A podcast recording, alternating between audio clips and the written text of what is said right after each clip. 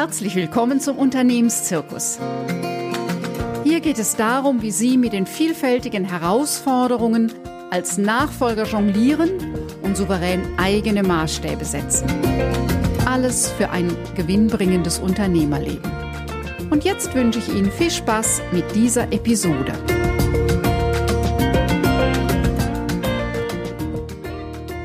Unternehmensnachfolge durch Frauen ist immer noch eine Rarität. Deshalb haben wir uns schon mehrfach in den vergangenen Jahren am nationalen Aktionstag Nachfolge ist weiblich beteiligt. Und schon zum zweiten Mal waren wir mit einem Online-Aktionstag dabei. In diesem Jahr, also 2020, sprachen neun Expertinnen, Übergeberinnen und Übernehmerinnen über die Chancen und Stolpersteine rund um die Firmenübernahme und die Unternehmensnachfolge durch Frauen.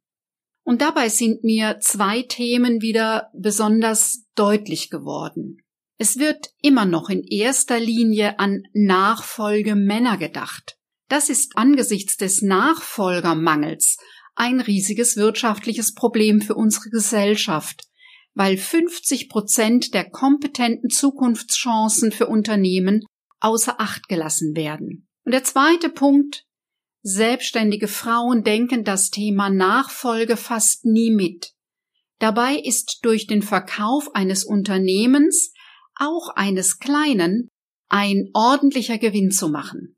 Natürlich braucht es dafür ein paar Bedingungen, die in den Beiträgen auch Thema sind.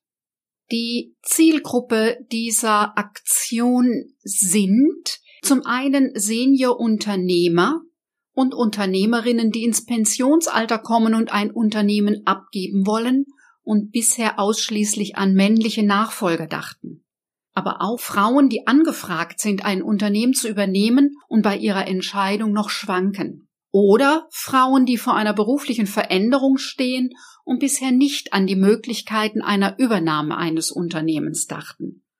Und die selbstständigen Frauen, die bisher nicht an die Verkaufsfähigkeit ihres Unternehmens und den damit verbundenen Gewinn nachgedacht haben. Den Auftakt beim Nachfolgetag 2020 bildeten Vanessa Weber und Inga Bauer jeweils Nachfolgerinnen, die inzwischen gestandene Unternehmerinnen sind und ihr Unternehmen, ihr Familienunternehmen in der dritten beziehungsweise vierten Generation führen.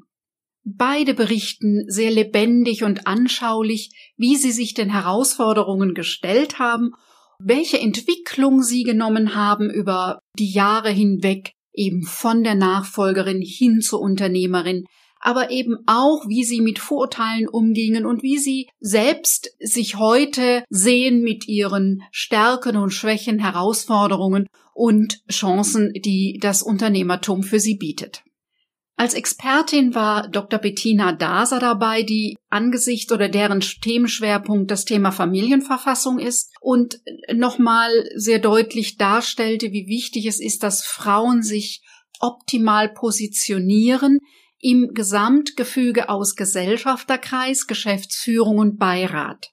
Ann-Sophie Detje erzählte von ihrem erfolgreichen Firmenverkauf, der ihr, obwohl es ein kleines Unternehmen war, ermöglichte, eben ihre neue Firma zu gründen und mit einer völlig neuen Ausrichtung sich auf dem Markt zu positionieren. Interessant ist bei dieser Ausführung, wie sie deutlich macht, dass eben Unternehmensverkauf nicht etwas ist, was man jetzt von heute auf morgen tut, sondern dass es einen Vorlauf hatte und dass sie sich strategisch dahin entwickelt hat über einige Jahre. Annalisa Selter, die als Fachfrau Senioren und Nachfolger begleitet beim Thema Unternehmensnachfolge, hat unter dem saloppen Titel Wie shoppe ich ein Unternehmen dargestellt, wie so ein Unternehmenskauf abläuft, wie der Prozess ist, an was zu denken ist, was man beachten muss. Und Katrin Luthi, die ja, von Kindesbein eigentlich die Idee hatte, in die Fußstapfen ihres Vaters zu treten, doch einen ganz anderen Weg eingeschlagen hat und heute eine der großen Online-Marketing-Frauen im deutschsprachigen Markt ist. Bestseller-Autorin, Filmproduzentin und ja, mit einer Online-Akademie Frauen äh, begleitet. Jedoch das war ja so unter dem Stichwort lieber den eigenen Weg gehen, als das gemachte Nest zu übernehmen. Denn bei allen Überlegungen, das Familienerbe weiterzuführen, letztlich geht es darum, dass junge Frauen wie junge Männer ihren Weg gehen und der bedeutet oft eben nicht, das elterliche Unternehmen zu übernehmen. Leslie Klostermann berichtete von ihrer Nachfolge in der Familie. Sie steckt so mittendrin im Prozess und berichtete davon, wie es ist, so mit neuen Ideen in der Familie tätig zu sein und wo sie im Moment bei diesem Prozess auch in einem größeren Familiengefüge stehen und was die Herausforderungen momentan. Marlene Weiner erzählte von ihrem Weg im Familienunternehmen, was erstmal nach vielen, vielen Jahren kein Happy End fand. Inzwischen hat sie ihr eigenes Unternehmen und sehr ehrlich beschreibt sie, dass eben auch, wenn es lange so aussieht, als würde Unternehmensnachfolge gelingen, es dann an einem Punkt eben auch, ja, dass sich die Wege trennen und eben der vorgedachte Weg nicht der richtige ist und auch ein schmerzlicher Ablösungsprozess dann neue Perspektiven eröffnet. Mit Nicolas Rädecke von der Deutschen Unternehmerbörse habe ich mich darüber unterhalten, welche Unterschiede es gibt zwischen Männern und Frauen beim Unternehmenskauf. Und auch er stellte nochmal die verschiedenen Facetten dar, was wichtig ist zu beachten beim Unternehmenskauf und wie Frau oder Mann am besten in die Verhandlung geht um ja gut gewappnet zu sein und ja den bestmöglichen Preis auf beiden Seiten auszuhandeln. Ich verlinke auch in den Show Notes die Zusammenfassung des Aktionstages 2019 und auch wenn es schon ein Jahr her ist, sind die Themen immer noch relevant.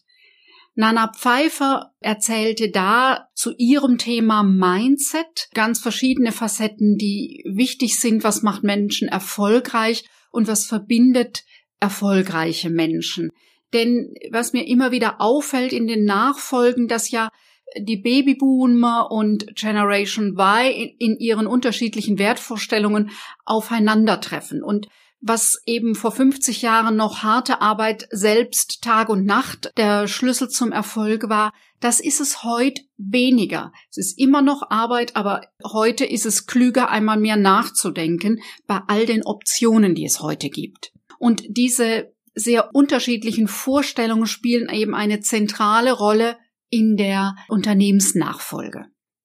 Isabel Dudek, die zum einen hm, potenzielle Nachfolgerin war, aber mit einem ganz anderen Weg sehr erfolgreich ist, sich eine große Fangemeinde zu neuen Themen aufgebaut hat, die Online-Möglichkeiten genutzt hat. Auch ein sehr spannendes Interview, wie eine junge, taffe Frau ihren eigenen Weg geht. Dr. Sabine Oranien berichtete zum Thema Neustart mit 55 plus das Business nach dem Business. Das ist mir ein sehr, sehr wichtiges Thema und Anliegen. Denn ein Senior, eine Seniorin, die heute mit Anfang Mitte 60 abgeben will, ist nicht alt und ist kein Mensch fürs Altenteil, sondern er oder sie braucht eine neue, wirklich erfüllende Aufgabe. Der Schaukelstuhl ist irgendwie noch nicht so richtig erfüllend und noch keine wirkliche Aufgabe. Also was ist das? Das Business nach dem Business? Was sind denn die Möglichkeiten, die sich eben mit all der Lebenserfahrung und der Kompetenz auftun, um das Unternehmen, um selbst eine Perspektive zu haben und das bisher aufgebaute Unternehmen in den besten Jahren loszulassen und nicht dann, wenn die Kräfte nachlassen und es nicht mehr attraktiv ist für einen Nachfolger, für einen Käufer, für den eigenen Sohn, die eigene Tochter. Beate Kreis berichtete als Expertin für Finanzierung und Businessplan, was alles wichtig ist zu bedenken bei einer Nachfolgefinanzierung und gab da auch nochmal bei einer Präsentation die Eckpunkte der betriebswirtschaftlichen Fragestellung, den Businessplan als Entscheidungshilfe.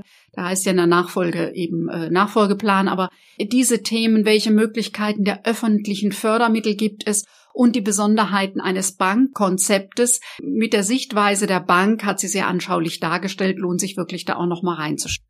Victoria Gerhards war als Expertin dabei, deutlich zu machen, wie wichtig eine zukunftsfähige Unternehmensführung ist und wie wichtig es ist, das Team mitzunehmen und die Teamkultur, die Unternehmenskultur zukunftsfähig zu machen.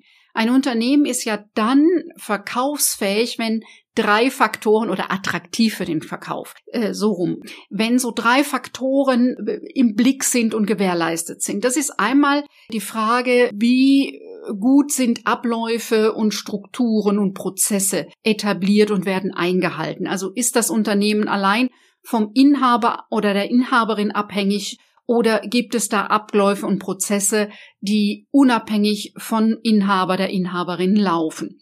Das zweite ist das Thema, wie, ja, wie digitalisiert ist das Unternehmen? Also Stand zum einen der neuen Technik, aber eben auch der Grad der Digitalisierung. Und das dritte ist, wie zukunftsfähig ist das Team? Wenn das Team mit dem Senior, der Seniorin alt geworden ist und das liegt eher am Alter des Kopfes als am Alter der Jahre. Also wenn der liebste Satz ist, das haben wir immer so schon gemacht und anders machen wir es nicht, dann ist das für einen Nachfolger äußerst schwierig und ein nicht kalkulierbares Risiko. Also die drei Punkte Abläufe, Strukturen, Digitalisierung und Teams sind die wesentlichen Faktoren, ob ein Unternehmen attraktiv ist für einen potenziellen Käufer oder Nachfolger oder eben nicht. Und da hat Victoria Gerhards nochmal gut aufgezeigt, was so eine zukunftsfähige Unternehmensführung auch im Hinblick auf das Team bedeutet. Ina Meyer war letztes Jahr dabei, eine turbulente Nachfolge mit Happy End. Das ist ja eine atemberaubende Geschichte, die sie selbst erlebt hat ja, wo sie familiär viel verstrickt war, viel geleistet hat und viel ausgehalten hat, bis es nicht mehr ging, bis ein neuer Weg begann. Stück für Stück setzte sie dann aus Lebensaufgabe, Berufung und innerer Klarheit zusammen und heute arbeitet sie als Business Coach und Karriereberaterin sehr erfolgreich. Auch sie hat sehr offen erzählt über ihre Geschichte und da sind eine Menge Learnings dabei für alle, die vielleicht in einer ähnlichen Situation stecken.